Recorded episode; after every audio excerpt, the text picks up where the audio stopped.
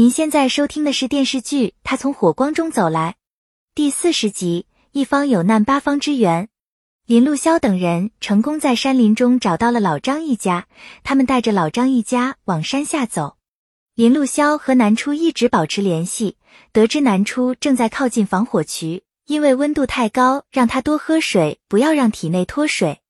因为麓山火灾火势蔓延，到目前为止已经有二十四个消防队奔赴麓山救援。林启十分担心哥哥的安危，想要打个电话询问一下。但是林父坚持等火灭了再打电话询问。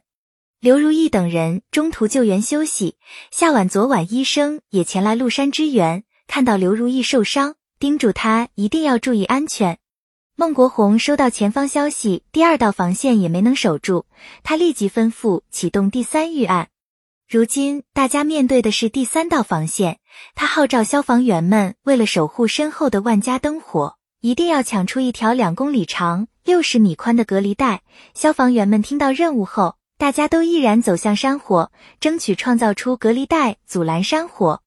因为山火不断蔓延，南初与林路潇也失去了联系。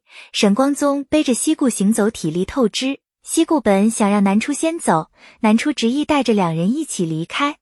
林路潇等人带着老张一家与山火拼抢速度，但不幸的是，老张意外被燃烧的树木砸伤。几人费尽全力才将老张救出。很快，道路被山火封住。林路潇让王奔等人用避火罩护住老张一家。听闻山火之难，无数志愿者赶来麓山救援。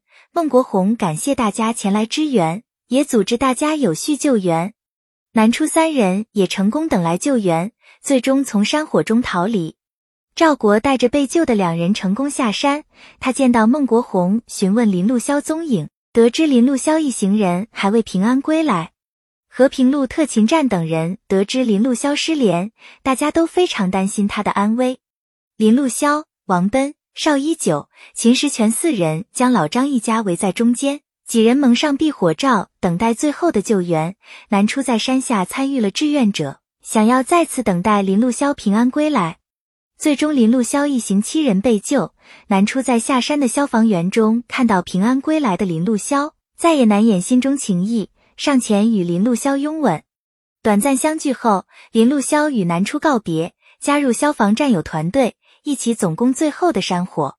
梦舞社的舞蹈剧上演，南初如愿登上梦想舞台，和平路特勤站等人纷纷前来观看。舞蹈结束，场下响起雷鸣般的掌声。南初谢幕时，遥望剧院门口，等待林路潇前来。